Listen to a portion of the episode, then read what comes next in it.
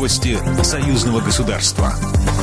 Здравствуйте, в студии Екатерина Шевцова. Обвинения со стороны Литвы и стран Европейского Союза в адрес Беларуси в оказании содействия потоку нелегальных мигрантов на Запад нелепы и смехотворны. Об этом заявила директор Департамента информации и печати МИД России Мария Захарова, сообщает ТАСС.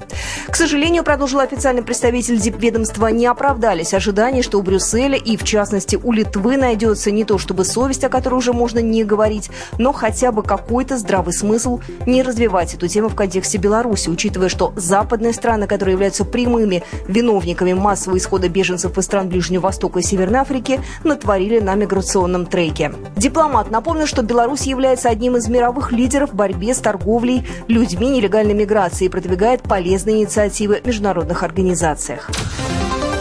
Министр энергетики России и Беларуси Николай Шульгинов и Виктор Каранкевич в Москве обсудили единый энергорынок наших стран. Об этом сообщили в пресс-службе российского ведомства. В соответствии с программой союзного государства объединенный рынок электрической энергии сработает с 1 января 2024 года посредством торговли между уполномоченными организациями. А с 1 января 2027 года предусмотрен переход к более глубокой интеграции в электроэнергетической сфере, сказал Николай Шульгинов.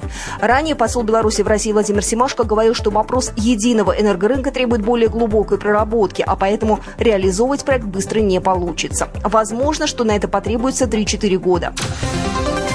Россия планирует привлечь для строительства трассы М-12 Москва-Казань около 8 тысяч специалистов из Беларуси, Узбекистана и Киргизии, сообщает ТАСС.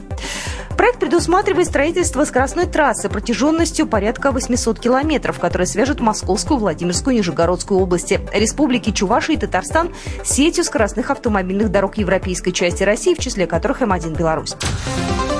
Шестой фестиваль документального кино стран СНГ «Евразидок» в этом году пройдет с 27 сентября по 1 октября в Минске и Смоленске.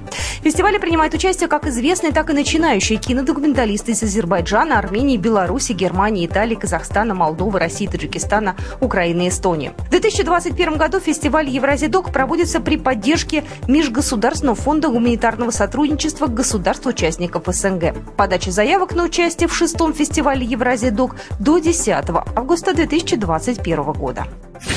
Программа произведена по заказу телерадиовещательной организации Союзного государства. По вопросу размещения рекламы на телеканале «Белрос» звоните по телефону в России 495 637 65 22. В Беларуси плюс 375 44 759 37 76.